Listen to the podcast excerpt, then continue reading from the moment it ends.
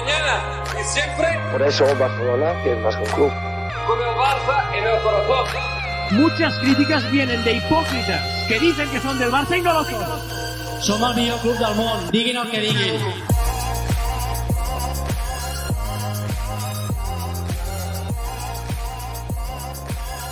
La Rafa Alda, muy Julio Borrás. Dímelo, Julio. Saludos Rafa y saludos a todos y a todas las que nos escuchan. Empezamos mal, empezamos mal este episodio, empezamos en mute. Yo estoy en mute.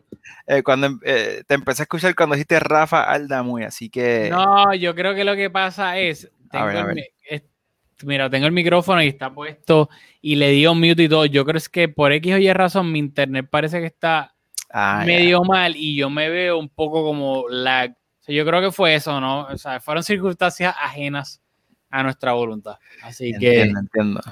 pues todo eso. Pero ¿cómo estás? Cuéntame. Así me Pues- comportas. Aquí no hay orden. Olvídate. Pues qué te digo, feliz, contento. eh, como todos saben, pues Rafa y yo tenemos vida fuera del fútbol y seguimos otros equipos y hace apenas algunos 10, 15 minutos el equipo de mi ciudad adoptiva, los Tampa Bay Buccaneers, acaban de ganar el Super Bowl, que es un deporte que yo no seguía hasta hace poco, pero que ahora me, me- me lo estoy viviendo con bastante intensidad, así que estamos, ¿qué te digo? Estamos contentos. Para los que no lo sepan, Julio, yo creo, que- yo creo que Julio es el amuleto de la suerte ¿Qué porque desde que se mudó a Tampa, el, el equipo de hockey, los Lightning, ganaron el, el Stanley Cup. Ahora los Buccaneers ganan el Super Bowl y los Rays llegaron a la Serie Mundial de Pelota, perdieron, pero llegaron a la Serie F en todo el mismo año. El mismo año. Así Curioso, que- es como entre nosotros y Los Ángeles. Hemos acaparado con todos los títulos de, de los deportes principales de Estados Unidos y pues Los Ángeles es un mercado inmenso y Tampa es una ciudad que, que antes de que Tom Brady llegara al equipo creo que teníamos el récord más malo, los Buccaneers, digo, de todos los, en las cuatro ligas principales de deportes aquí en Estados Unidos tenían el peor récord, así que bien improbable, bien emocionante, así que estamos celebrando y mira, para estar aquí en, en- ¿verdad? Eh, con, con seguir con el tema de Tampa, una cervecita hecha aquí al lado de casa, así que estamos, estamos celebrando. Estamos roncando, tú te fuiste con Tampa, yo fui, mira, aquí un poquito más es un exótico. podcast, un podcast del Barça, así que alguien tenía que mantenerse. No, bueno, es de- de Galicia, pero no encontré, no encontré la estrella. Bueno, pero está, está cerca. Sí, es Está por ahí, está por estrella, más o menos, tengo el 50%. Eh, dicho eso, vamos a hablar por lo que estamos aquí, que es que hoy el Barça jugó en el Benito Villamarín eh, contra el Real Betis en la liga. Eh, básicamente, antes de dar la alineación, quiero dar un poquito de trasfondo para ambos, para que se entienda cómo llegaban ambos equipos. Tanto el Barça como el Betis disputaron a mitad de semana los cuartos de final de la Copa del Rey. El Barcelona en tiempo extra venció al Granada para pasar a, las semi- a las semifinales. Ya la cerveza me está haciendo efecto. Y el Betis también disputó los cuartos de final de la Copa del Rey. También se fueron a tiempo extra, pero perdieron en tiempo extra contra el Athletic Club. Y le así empataron que- tarde. Así Y que, le empataron a, a lo Barça, exacto, para forzar tiempo extra, porque el, el Betis estaba con pie y medio en las semifinales. Por ende, ambos equipos claramente venían de bastante esfuerzo a mitad de semana físico eh, antes de este partido. Y otra cosa, que el Barça también había disputado este partido. Era su partido número 11 en lo que va de año en el 2021. O sea, el Barça había disputado oficialmente con este, contando este, 11 partidos. Y si añadimos que el Barça ha disputado, creo que cuatro tiempos extras en lo que va de año también, la, contra la Real y contra el Atlético en Supercopa y contra el Cornellá y Granada en Copa del Rey. Así que eso se añade un partido más. El Barça ha jugado 12 partidos en lo que va de temporada, incluyendo el del, el del Betis. Así que claramente el Barça, pues, está, ha tenido una carga bastante fuerte de, de partidos y por ende minutos disputados. Por ende, lo que lo quería ir por un poquito de trasfondo para entender la alineación, ya que Kuman salió de la siguiente manera: con Ter Stegen en la portería, defensa de cuatro, Jordi Alba de lateral izquierdo, Lenglet y Araujo, pareja de centrales, Mingueza de lateral derecho, en el medio campo estaban Busquets en medio centro, Ricky Push y Pjanic de interiores. Arriba, Braithwaite por la izquierda, Dembélé por la derecha y Antoine Griezmann de falso 9, mientras que en el banquillo estaban Frenkie de Jong, Pedri, Trincao, Messi, Umtiti, Arnau, Neto, Mateus Fernández, Dest y Junior Firpo. ¿Qué me tienes que decir de la alineación? Bueno, pues como tú dices, totalmente condicionada por la acumulación de partidos que llevamos, pensando también en la Copa del Rey, así que yo creo que no hay mucho que decir. Eh, Kuman sacó un, un 11 que yo entiendo que era capaz de, asumir el partido con, bastante seriedad ante un rival bastante serio. El Betis venía en una racha en liga de cinco partidos sin perder, así que tampoco era que estábamos jugando contra cualquier rival. Hemos visto las dificultades que nos ha dado el Athletic Club esta temporada. El Betis estuvo, como dijimos, a segundo de eliminarlo eh, en el partido anterior. Así que pues, veníamos ante un rival serio, pero aún así Kuman hizo la decisión de riesgo calculada de descansar a dos grandes figuras, pero igual teniendo en el campo a grandes figuras como Dembélé, Griezmann, así que, ¿verdad? Yo creo que de entrada, por lo menos a mí no me pareció descabellado y con lo difícil que está la liga, pues yo creo que se entiende la decisión de Kuman también. Yo estoy totalmente de acuerdo contigo, o sea, dadas las circunstancias, la ida, hay que recordar que las semifinales de la Copa del Rey son a doble partido, las tres rondas anteriores habían sido a partido único, por ende, acá, pues vamos a enfrentar un Sevilla, que es un Sevilla que, viene jugando bien, especialmente en la liga. Y, el, y de nuevo, como tú bien dices, hay que ser realistas. El Barça está a 10 puntos del primer lugar. El Barça está segundo. El primer lugar es el Atlético de Madrid.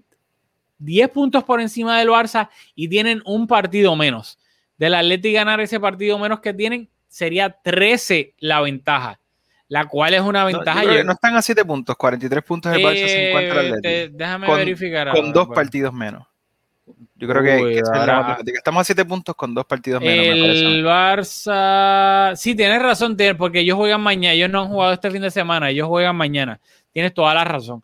Pero estamos a 7 puntos. El, pero al Atlético le faltan dos partidos. Que de nuevo, la dinámica que se viene dando, uno esperaría que es bastante probable que puedan ganar esos dos partidos que les restan y aumentar la ventaja a 13. Por ende, pues, es una ventaja considerable. Tenemos la final de la Copa del Rey, un trofeo que lo podemos oler de lo cerca que está. Y de nuevo, quise mencionar todos los partidos, partidos que hemos disputado en lo que va de 2021, más los tiempos extras que hemos jugado, que le añaden un partido extra para enfatizar, porque Kuman, de nuevo, lo digo para analizar porque luego sí se pone... No te, vayas en vivo en el partido de, semifinal de Copa del Rey, porque no queremos... bueno, ahí no nos iríamos a tiempo.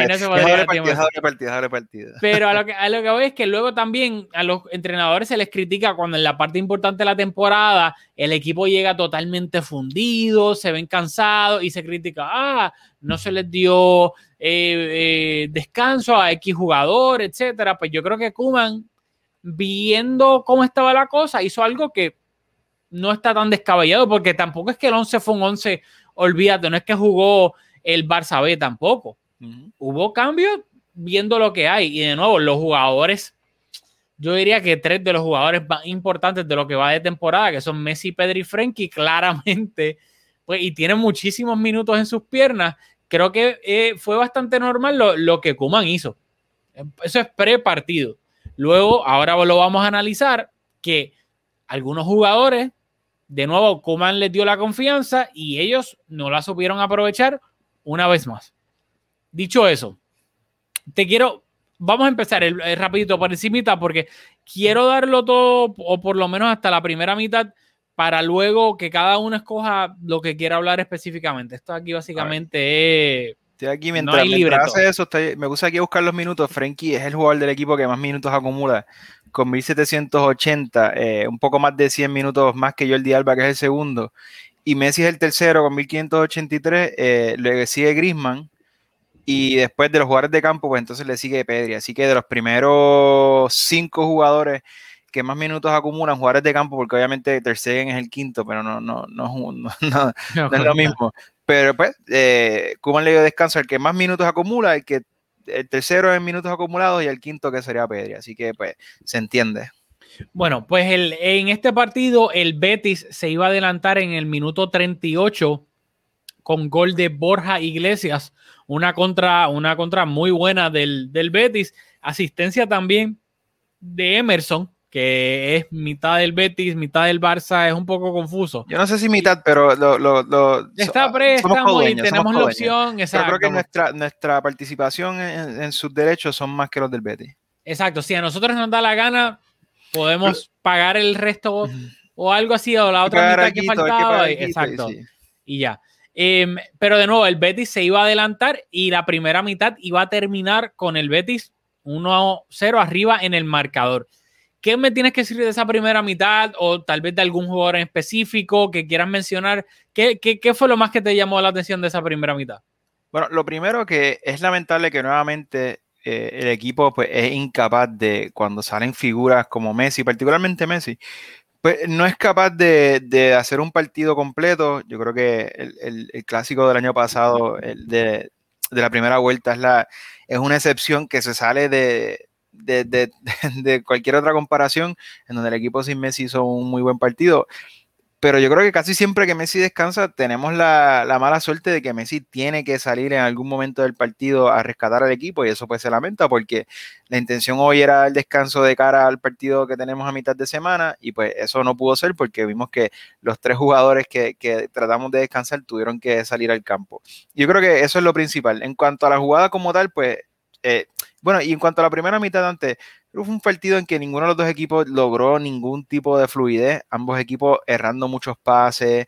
eh, creo que el Betty fue capaz de, imponer su lo, lo que intentaba, interrumpió el- la circulación de balón del Barça. El Barça hizo, yo creo que con la excepción de un- una jugada balón parado donde el inglés la tuvo facilísima, yo creo que no tuvieron ninguna otra oportunidad así muy clara, pero tampoco fue que el Betis jugó eh, espectacular tampoco. Así que yo creo que fue un partido, mm, no fue el partido más vistoso de la temporada, para el fanático casual seguramente cambiaron el canal, pero en esa jugada concretamente creo que Frenkie, que es un jugador que tiene este minutos jugando de, de central y no obviamente brincamos que estuvo en el campo por la lesión de Araujo que, que seguramente la vas a comentar ahora pero al, conducir Fekir, que es un jugador de una gran habilidad, que nos ha anotado, no sé si goles, pero por lo menos ha anotado un golazo, que sabemos la capacidad que tiene de pegarle a larga distancia, pues Frenkie abandonó su posición y, y pues cuando eres central, pues no, no puedes permitirte abandonar tu posición de esa manera y ahí entró Borja Iglesias y anotó el, el gol que,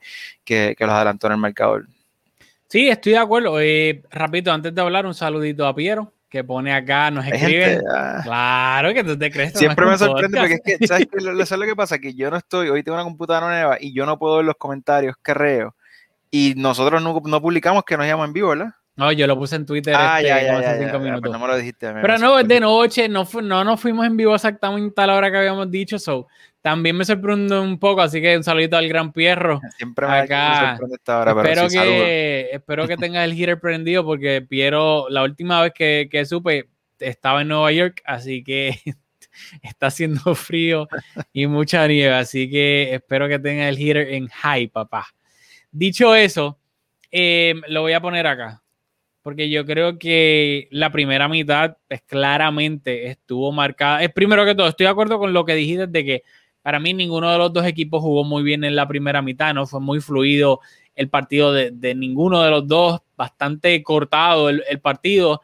El, el Betis inclusive haciendo muchas faltas, el Barça ninguna. Eh, pero yo creo que claramente lo más importante de la primera mitad fue la, pues, la triste lesión de, de Araujo que simplemente se barrió y su pie izquierdo quedó enganchado en el césped y se pues sufrió un esguince en el tobillo, tuvo que salir.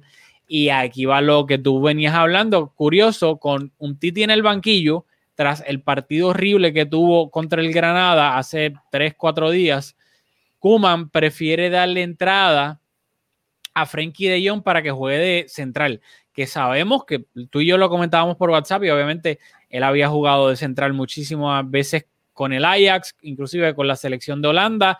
En el Barça lo hace de mil en cien, pero claramente no juega de central, no es una posición que, ok, tercer central, Frenkie o cuarto, puede jugar ahí en un worst case scenario, que yo creo que esto era un worst case scenario.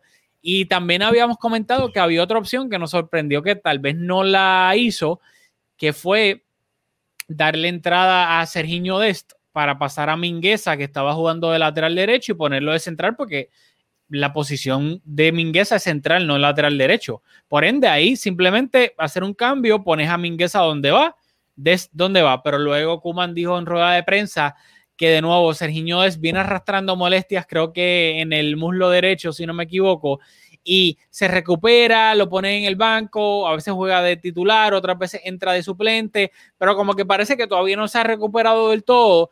Y el mismo Kuman dijo en rueda de prensa que él parece que en la última sesión de entrenamiento, desde nuevo se volvió a resentir de esa lesión y no quiso arriesgarse. Por ende, prefirió poner a Frenkie antes con Titi, que eso sí es bastante llamativo. Y acá de nuevo, Frenkie no es central. O sea, Frenkie te sí lo podrás poner de central para darte salida de balón y no sé qué. Pero a la hora de defender, claramente Frenkie no es central. Y se vio en ese gol que Jordi Alba tuvo parte de culpa, en mi opinión. Sí, hubo, fue básicamente un 2 contra 1, porque Jordi Alba como que se tiene que quedar con no recuerdo quién del Betis y luego ir donde Emerson. Y Emerson gran jugada individual de Emerson que como que hizo el amague de que iba a parar. Jordi Alba se comió el amague y luego volvió a acelerar, lo cual le dio el espacio suficiente para sacar el centro. Pero el, más, error más clamoroso fue Frenkie, que no estaba por ningún lado en la jugada, dejó un boquete donde se supone que estuviese. Y por eso fue que, que Borja Iglesias pudo rematar a Bocajarro. Ter Stegen nada que ver ahí. Y de nuevo, mami, ¿qué ibas a decir? No, me quería detener sobre eso porque tú me, luego me comentaste lo de la conferencia de prensa, de lo cual yo no, estaba consciente, pero qué bueno que el periodista eh, hizo la pregunta para hacer esa aclaración, porque mi punto, estuvimos hablando sobre esto antes de, grabar y lo que a, mí no me queda muy claro es que un Titi pues no tenía minutos, Kuman no confiaba en él. De repente confía tanto en él que es titular en tres partidos consecutivos, dejando en el banco a la Inglés, que es un jugador que habiendo tenido algunas fallas esta temporada, pues ante la baja de Piqué, es en papel nuestro primer central. Y Kuman le tenía tanta fe a un Titi que le dio tres partidos consecutivos. Luego, el partido anterior hace, tiene un error, en otro está descolocado, así que dos errores bastante, bastante severos. Y ahora le tiene tan poca fe que de, dejar al inglés en el banquillo en tres partidos consecutivos no puede tener minutos y prefiere tener, eh, poner a Frankie eh, eh, en lugar de, de, de Titi.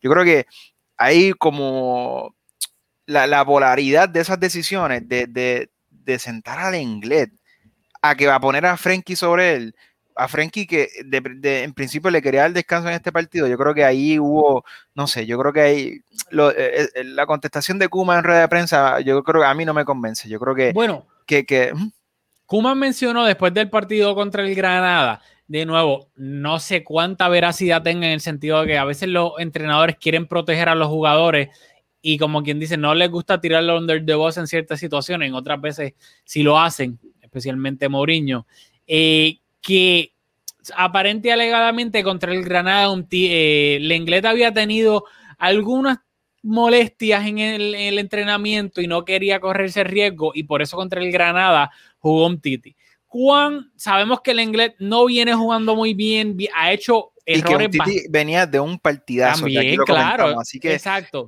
Yo no sé, a mí, yo, a mí, lo único que, lo único que me, me tengo sobre esto, porque me parece que, creo que un Titi, aún con, esos grandes errores, hoy vimos que, que, el segundo gol de cabeza, a lo mejor un Titi ahí tiene, ¿verdad? Eh, siendo uno de los referentes por el aire, pues el segundo gol no ocurre. El primer gol vimos a Frankie totalmente descolocado. Así que yo creo que si tú quieres darle un toque de atención a un jugador por, por hacerlo mal, eso se entiende. Pero de nuevo, ante la, la bueno, o sea, el, equipo, pues, teníamos uno, hay lesiones, queríamos dar descanso.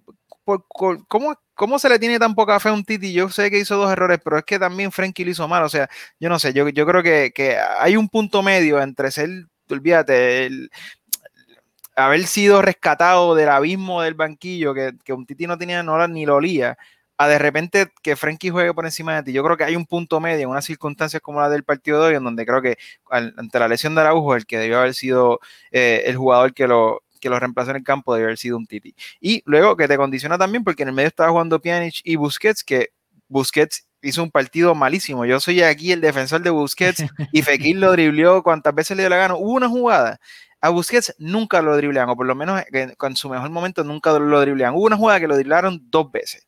Eh, Busquets parecía hoy un jugador de, retirado que estaba en el campo ahí resolviendo. Y Pjanic tuvo un partido malísimo. Pues entonces, tu mejor mediocampista que viene también en un momento de forma espectacular, lo tienes jugando de central, descolocado, cometiendo errores, y en el mediocampo tiene a un jugador a punto de retirarse y otro que, nunca engranó como, como Pjanic. Así que yo creo que esa decisión de no poner un Titi, condicionar el equipo en el mediocampo, lo condiciona en defensa, y yo creo que los dos goles a lo mejor se pudieron haber evitado con, teniendo algún central ahí en lugar de, de Frankie. Sí, yo creo que, lo que tú dices, eh, y, lo, y nosotros lo hablamos por WhatsApp, pero yo lo repito acá porque pues obviamente no saben lo que hablamos por WhatsApp, pero que el, problema que yo vi con eso, y Piero pone acá que, yo creo que Kuman también dijo, fue el que dijo esto, que fue para tener salida con un jugador de perfil derecho, que lo es Frenkie, y no un Titi por un Titi zurdo, y que se sumara al ataque. Pero al final del día, que era lo que estamos hablando por WhatsApp, ya tienes a Mingueza fuera de posición. De nuevo, Mingueza hace lo que puede de lateral derecho. Podrás, vamos a poder, discutimos aquí si te gusta o no cómo lo está haciendo, pero está fuera de posición. Él es central. A mí me gusta. A mí, me gusta. A mí no. Pero entiendo que no es su posición y es como que hace lo que hace. O sea, para mí lo hace bien. Para mí no, para mí no lo hace nada bien. Eh, pero no, lo tiene fuera de posición. Metes a Frankie, que también está completo. Si Minguez está fuera de posición, Frankie para mí está súper fuera de posición de central, aunque jugó en el Ajax, eh, qué sé yo, y, en la selección de Holanda, pero para mí claramente no es central. Por ende, ya tiene dos problemas en vez de uno. Y para mí, entiendo eso, que, o sea, entiendo esa parte de que le quiera un perfil derecho y no sé qué. Pero al final del día, y para colmo, tres problemas, en verdad. Sí, el tres, eso te iba a decir, porque el Frankie, medio. Él está quitando a Frankie, donde Frankie de verdad te va a hacer una diferencia es en el medio campo. Por ende, no lo tienes ahí. Pjanic está jugando horrible. Busquets está jugando horrible. Ricky está jugando normal, ni fu ni fa para mí. Pues claramente tiene a dos que están jugando horrible en el medio campo tienes a un lateral derecho que no es lateral derecho y tienes entonces ahora un central que tampoco es central. Que claramente tienes un. no, yo creo que la lesión de Araujo y la, esa decisión que tomó Kuman de poner a Frenkie creó la cadena de efecto que tú estás comentando que terminó con que tuviera que entrar el Messi y con, y con el fiasco que se formó al final del partido. Yo creo que nada de eso hubiera pasado si Kuman no hubiera sido tan telco en esa decisión de no poner un Titi y pues, yo creo que le costó bastante caro. Sí, y por eso voy a pasar ya a la segunda mitad porque creo que no, nos extendimos aquí un poquito, pero era necesario porque fue, era importante porque fue una decisión que yo creo que condicionó el partido mucho. Exactamente. Y entonces en las ay, tenía una foto, ay, la voy a buscar ahorita porque se me olvidó y estaba perfecta para hablar de esta hora, pero obviamente pues la segunda mitad iban a tener que, que haber cambios importantes. Y, y, fue así, lo tengo acá. En el minuto, o sea, empezando ya, empezando la segunda mitad, salió Braithwaite y entró Pedri. Y en el minuto 57 hubo doble cambio, entraron Trincao y Messi.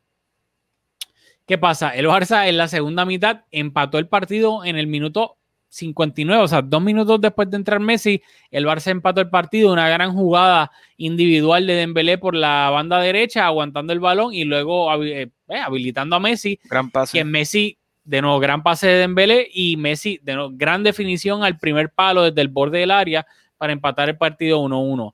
Luego en el minuto 68, una gran jugada que para mí esto es 75% gol de Messi, que habilita a Jordi Alba con un pase filtrado espectacular. Jordi Alba centra a Grisman que está haciendo el desmarque hacia el primer palo. Grisman le da mal sale hacia atrás el, balón, rebota en, el, en Víctor Ruiz del Betis y termina entrando, así que por ende fue autogol. El Barça toma la delantera. Qué noche para Víctor Ruiz. Víctor Ruiz de villano pasó a héroe porque en el minuto 75 Busquets comete una falta horrible. Bueno, primero lo driblean. Lo driblean, claro, estaba tratando de ser un poco buena gente con él. No, no, no, Lo driblean de manera horrible en el borde del área. Y pues, Fekir, pues Fekir es un de los jugadores de la liga que mejor regate tiene. O sea, tampoco fue que lo dribleó cualquiera, pero, ¿sabes? Se vio horrible. Horrible, exactamente. ¿Qué pasa? Busquets, tras que se lo driblean, comete falta en el borde del área y tras esa falta, el Barça que esta temporada defendiendo los tiros libres, corners, o sea, jugadas a balón parado, es un auténtico desastre. Quien, a quien le cabecean por encima es a Busquets y es Víctor Ruiz el que había marcado el autogol. Empata el partido, por ende pasa de, de villano a héroe hasta este momento. Busquets claramente está como villano sin duda alguna. Y luego en el minuto 87... Busquets el, sale del campo. Sale, verdad, cierto, sale Busquets del campo porque entra un Titi, sí, sale Busquets en el 78, entra un Titi. ¿Y qué pasa con nuestro amigo Víctor Ruiz? Y fue el que perdió el balón, el que le roban el balón, ¿verdad? No estaba seguro, pero me lo imaginé por, eso. la cara al final del partido Trincao, o sea, el Barça presionando arriba, Trincao recupera el balón arriba en el borde del área porque se lo roba a Víctor Ruiz y remata desde un poquito, no sé si está un poquito dentro, un poquito afuera, pero va más o menos desde esa área. Un remate espectacular por encima de, de Joel Robles, da en el travesaño y entra. Que la mala suerte que tuvo Trincado en el partido contra el Granada, que iba a marcar un golazo, dio en el travesaño y no entró. Esta vez sí la tuvo para marcar el gol de la victoria, que era el 2-3 del Barcelona. Ahora te cedo la palabra un poquito. ¿Qué me tienes que decir de esto? Bueno, pues nosotros estamos en récord, eh, bueno, estamos en récord, hablando de, estando en el, equipo de Trincao, yo creo que una vez le dimos un palito, sí, le dimos un toquecito de atención. Exactamente, pero es como el, papá con el niño o la niña, como que jugando un deporte, como que sabemos de lo que eres capaz o lo que puedes probablemente hacer. No lo hiciste bien hoy, pero fue como que no sé, en el podcast no hemos sido muy, no, hemos hablado mucho de Trincao, pero en conversaciones privadas yo creo que le diré un screenshot, lo podemos publicar en Twitter después, mucho antes del gol, eh, en donde te dije que si Trincao era capaz de poner un poquito más calma en la zona de finalización, pues yo creo que tendría cosas que aportar al Barça, porque Trincao creo que es un extremo diferente a otros extremos hay en el equipo, porque por ejemplo Sí, yo creo que los últimos extremos así que han salido de la cantera, como de Ulofeu, antes de Ulofeu, mucho antes Tello, que hoy entró, también tuvo minutos con el Betty, eh, Adama, son jugadores que tienen como que una sola velocidad. En cambio, pues yo creo que Trincao es un jugador que, aunque no es el jugador más rápido, pues es un jugador que tiene mucha velocidad, pero también puede hacer unas diagonales en donde enganches el centro y le, puede jugar con un poquito más de pausa en espacios reducidos. Creo que tiene suficiente control del balón como para regatear en espacios reducidos. Si le das espacio, también es capaz de, recibir un balón al espacio. Creo que tiene bastantes recursos. Tiene una pegada que hemos visto en uno que otro partido en donde se acerca, pero yo creo que en ese dando el último pase o cuando ha sido el momento de rematar, el, momento como que lo ha abrumado, le ha quedado grande y se le nota, se le nota que está nervioso, se le nota que no está siendo el jugador que, yo creo que tiene los recursos para hacer. Así que te lo comenté mucho antes del gol, que si es capaz de ponerle un poco más de calma y de tener un poco más de pecho frío de cara a portería o para dar ese último pase, yo creo que tiene muchas cualidades. Es un jugador bien diferente a, a Dembélé, eh, obviamente bien diferente a Ansu. Creo que tiene cosas para aportar. Es un perfil bastante único. A mí me gusta mucho. Pero nuevamente, pues, bueno, es un jugador que está bastante falto de confianza. Así que yo me alegro que, que, que, el que anotó el gol fue él, porque creo que es un jugador que está. Si había alguien en la plantilla que necesitaba confianza, era Trincado. Así que yo me alegro mucho y nuevamente creo que ojalá que este sea el comienzo de, una buena racha de, confianza, porque creo que si, si se une la confianza con la calidad que tiene, tenemos ahí un extremo que puede aportar cositas. Sí, sin duda alguna, y acá quiero, quiero rendirle homenaje al, hombre del partido. Share.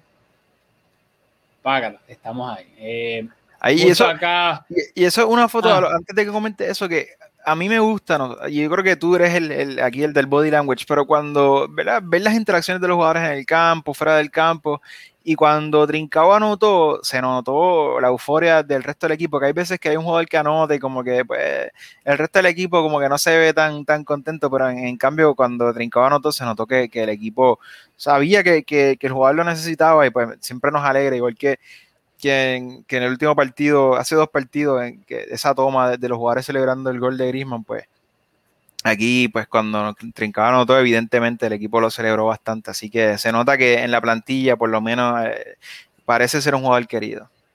Sí, y muchas gracias por reconocerme como el doctor del body language. Este, pero sí estoy de acuerdo. Claramente este equipo, por cómo se ha dado el mes de enero, por cómo se han ganado la mayoría de los partidos, etcétera, creo que poco a poco, esto es un equipo nuevo, hay que ser, ¿sabes? Hay que decirlo como es, esto es un equipo totalmente nuevo, se están creando, y aquí me voy a poner un poquito filosófico, etcétera, pero se están creando lazos, conexiones nuevas, que por casi una década o más de cinco años hubo otras, y ahora eh, llegaron Frenkie, se está estableciendo, el mismo Dembélé que esta temporada, mira, tocando, mira, en madera, ha estado la mayoría del tiempo saludable. El mismo Messi con, veremos si se va a final de temporada o no, pero acostumbrándose a un ambiente completamente diferente. Sabemos cómo es Messi, sabemos que básicamente su mundo entero dentro de lo que es el Barça le cambió, con excepción de tres o cuatro jugadores, y todo el mundo está volviendo, pues, encontrándose por primera vez. Y, yo creo que, que este partido como otros de que han habido en enero, es, refuerza eso. Y pues de nuevo, el Kuman tal vez que le hubiese querido dar descanso completo a Messi, a Frenkie y a Pedri. Lamentablemente no se pudo, pero por lo menos se les pudo dar algo. No todo, pero algo. Y de nuevo, la, pues la diferencia que hace Messi cuando entra el 99.9% del tiempo, por eso es que es el mejor jugador del mundo y es probablemente uno de los mejores jugadores de la historia o el mejor jugador de la historia y lo vimos hoy una vez más en el gol, en la asistencia hockey assist que hizo en el autogol de Víctor Ruiz. Y acá lo de, bueno, lo de Pjanic, sé que Elian nos comentó ahí de Pjanic y lo de Pjanic hasta ahora ha sido bastante pobre, por no decir horrible, lo que va de, de temporada y de Pjanic por encima rápido. A mí lo que me, y de nuevo te lo comenté por WhatsApp, pero pues quiero comentarlo acá que a mí lo que me, molesta es su actitud. Porque yo puedo entender que no te salgan las cosas, etcétera, porque pues, a muchos jugadores no, no les salen las cosas, eso pasa. Pero la actitud de Pjanic hoy, que a mí me, dejó mucho que desear y me molestó, es que tras que estaba jugando mal, él en su frustración deja, perdía el balón porque o se lo quitaban, o daba un mal pase, o tenía un mal control, y se quitaba se quedaba parado, como que no, ya yo intentaba tratar de volver a recuperarlo. Y era como que esas cositas, como que está bien, mano. Yo entiendo que tú estés molesto, que no te están saliendo las cosas, no estás teniendo los minutos que quieres, pero claramente esa no es la actitud cuando estés en el campo. Y eso, eso de verdad me molestó mucho de Pjanic. Em, dicho eso, pues los cambios, Messi hizo una diferencia abismal, obviamente, cuando entró y lo de Trincao, de nuevo, aquí comentarlo, Trincao, los últimos partidos de Trincao lo viene haciendo bien. No porque no haya marcado gol, no haya estado afortunado de cara a gol. El travesaño contra el Granada, creo que contra el Cornellá tuvo una gran jugada individual y el portero del Cornellá hizo un paradón que de nuevo, eh, mire que contra Trincao venía jugando bien. Y al final del día, yo, él, yo lo he dicho aquí mil veces en el podcast, hay que tener paciencia. Yo sé que la paciencia lamentablemente no es algo que se tiene mucho y mucho menos en el mundo tuitero del Barça. Pero Trincao es un niño todavía, tiene 20, 21 años, está llegando al Barça su primera temporada. No podemos pretender que todo el que llega al Barça en su primera temporada va a ser como Pedri, que automáticamente, ¡pam!, va a jugar excelente la mayoría del tiempo. O el mismo Ansu, que obviamente viene de la Masía, etcétera pero que su primera temporada como tal, oficial en el primer equipo, etcétera, la estaba rompiendo hasta la lesión. No todo el mundo tiene la se acopla de la misma manera. Y yo vi en las redes sociales que para mí se estaba haciendo demasiado fuerte con Trincao, teniendo en cuenta la, la circunstancia. Bueno, vamos a calmarnos un poco. Y, y 30 millones al final del día, que de nuevo, vi hoy tweets, oh, eso es lo que tiene el Barça, no el contrato de Messi, sino contratos como el de Trincao y yo. 30 millones en esta economía no es, no arruinan a un club. Y más para un, jugador de 21 años que acaba de llegar. Que no, pienso que, que con Trincao se, se está exagerando un poco. Y, y acá no lo decimos porque hoy marcó el gol de la victoria, porque No, no. estamos en récord siendo Team Trincao aquí. No eh, estamos tan en récord, pero, pero bueno, bueno, yo diría que bastante. Cuando no ha jugado bien, lo hemos dicho normal de que pues, Trincao el, el último mes, por decirlo, no ha tenido el protagonismo que nos gustaría porque cuando Pucuman lo ha puesto no ha jugado bien y es la verdad. Pero de nuevo, sabemos que tiene mucho potencial y ojalá lo pueda cumplir aquí en el Barça.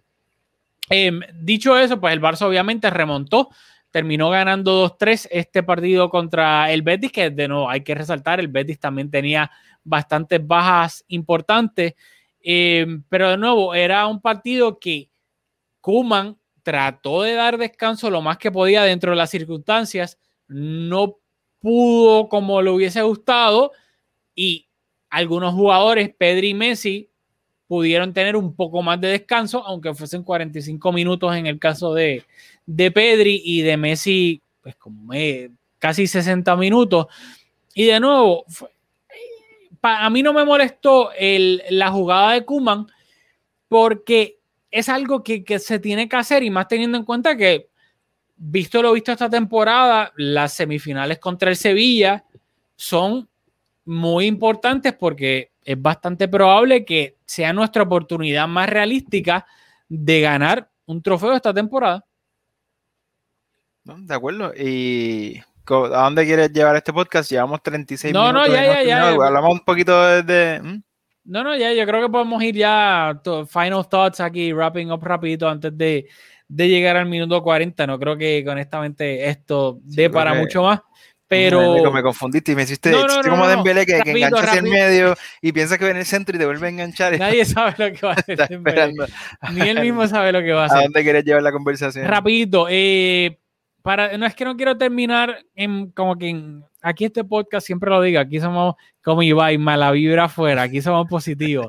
Pero yo creo que Griezmann, de nuevo, y lo comentamos una vez más, cuando Messi no está, es cuando uno quiere ver que Griezmann se eche el equipo a la espalda. Que sabemos que tiene la capacidad técnica para dar una asistencia increíble, marcar un golazo increíble, etcétera. Sabemos de su capacidad, su habilidad técnica, o sea, es un crack. Pero no hablamos de lo tangible, hablamos de lo intangible, de que sea el equipo que baje, reparte el, pa- el partido, básicamente que haga de Messi. Obviamente no al nivel de Messi, Messi es un 10, pero que Griezmann se puede acercar un 9 sin duda alguna. Y no lo vemos, lo vemos que se, se pierde, como que, que se esconde un poco y lo que le pedimos a un jugador por de la calidad de él y por lo que pagamos tanto, es que además de que tenga la calidad que tiene de a marcar la diferencia como la marcó contra el Granada, claramente, sino que en los partidos que Messi no está, que él se eche el equipo a la espalda en todo eso intangible, en bajar a recibir, repartir el juego, etcétera, y se le ve como que, que tú de momento dices, pero ¿y Griezmann dónde está? No, para mí no está jugando. Y es, es frustrante porque no hay un término medio con él o hace cosas increíbles como fue en ese, esos últimos minutos contra el Granada o como hoy que mientras Messi no estaba, tú te preguntabas dónde está el Griezmann que se supone que, que se eche el equipo a la espalda. Mira, chequete los comentarios que, que tenemos ahí un comentario para terminar. Yo creo que podemos usar eso de pie forzado para terminar la. Acá, lo de. Piero. Hablemos de Pierro Vázquez. Yo siempre le decía Piero, pero tiene dos R. Es Pierro. Hablemos de si hoy se jugó con un 4-2-3-1 o un 4-3-3.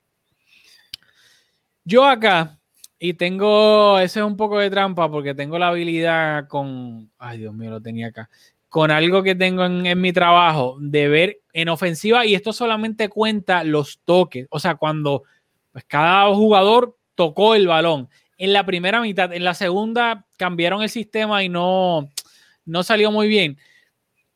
Pero en la primera mitad, en ofensiva y solo contando toques de balón, esto no toma en cuenta si el jugador no la tocó. El Barça estaba jugando con tres en el medio campo, o sea, claramente marcado, Busquets de medio centro, Ricky de interior izquierdo, Pjanic de interior derecho, Braithwaite por la izquierda, Dembélé por la derecha, pero Griezmann estaba de falso 9, pero falso, falso, falso, que casi estaba jugando al lado de, de Pjanic como interior derecho.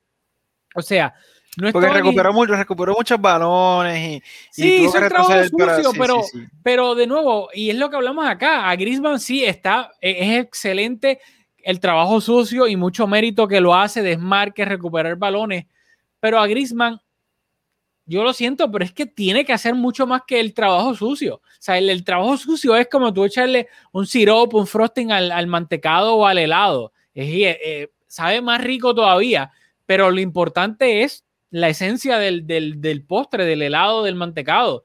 Y, y, y a Griezmann se le tiene que pedir mucho más en, en, en partidos que, que Messi no esté. Por ende, en la primera mitad, para mí el Barça claramente jugó con un 4-3-3 y Griezmann de falso, falso, falso, falso 9. Yo creo que eh, en el partido, y de nuevo, vamos a, a la primera mitad, que es con lo que, lo que el entrenador preparó, analizando al rival y tal. La diferencia entre un 4-3-3, porque en ataque, pues estoy de acuerdo. Pero en el mediocampo, por las características de los jugadores, pues Ricky al lado de, Pjanic y de Busquets es un jugador que. Que, tiene mucha más capacidad de, dar ese último pase y de, hacer ese, pase filtrado, el pase de la muerte. Pues lo vimos más adelantado eh, en una posición quizás de interior, pero que quizás era, eh, sería fácil interpretar que, que, Pjanic y Busquets estaban nivelados con Ricky de frente.